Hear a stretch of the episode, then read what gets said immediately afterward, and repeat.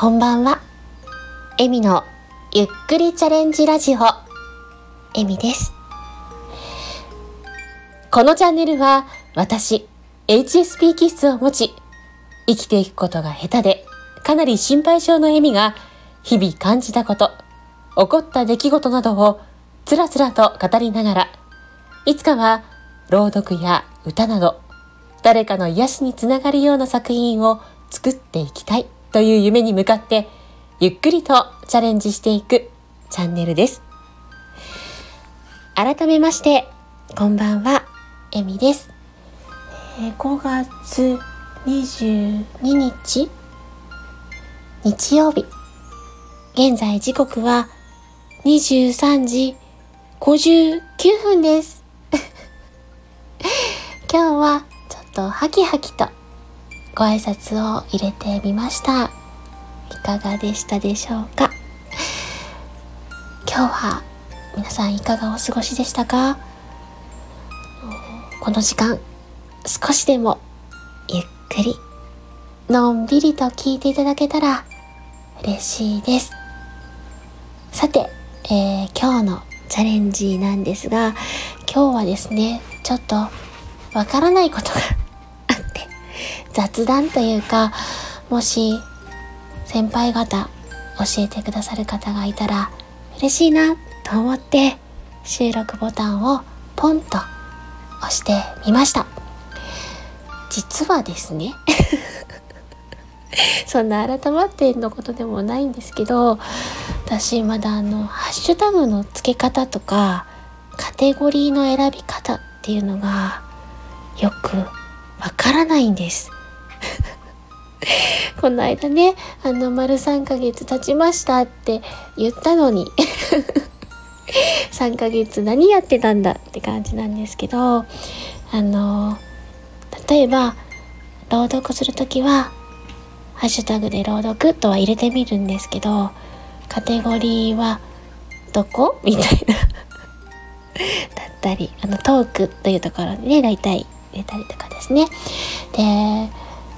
歌ってみたってやった時はあのミュージックになるのかなとかあの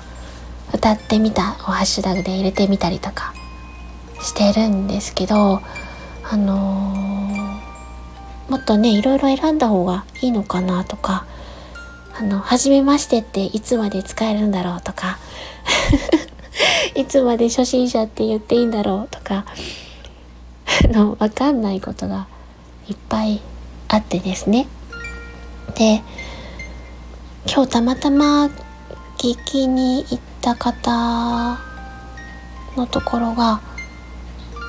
うん。元声優志望ってつけてあったのかな。うん。私も昔ねあのレッスン生としてやってたことがあったのでそういう方々とつながれるのも楽しいかなとか思ってみたりただね私ごときがそんなこと言っていいのかなって思ってしまったりする部分もあってうまく選べないっていうとこもちょっとあるんですよね。もうねすごく自信のない人間なので、うん、ハッシュタグ一つとっても私がこんなこと言っていいのかなって考えちゃうんですよね。そんなところがあります。なのであのねもしアドバイスいただけたら嬉しいななんて思っています。でまだまだねあのレターのところもあのどういうふうに整えていったらいいのかなとかプロフィールもね今少しずつこういうふうに書いてみようとかってやってみてるけどもう どういうふうに整えたら一番見やすいのかなとか試行錯誤中なのでもしね教えてくださる方がいらっしゃったら嬉しいと思ってます。はい。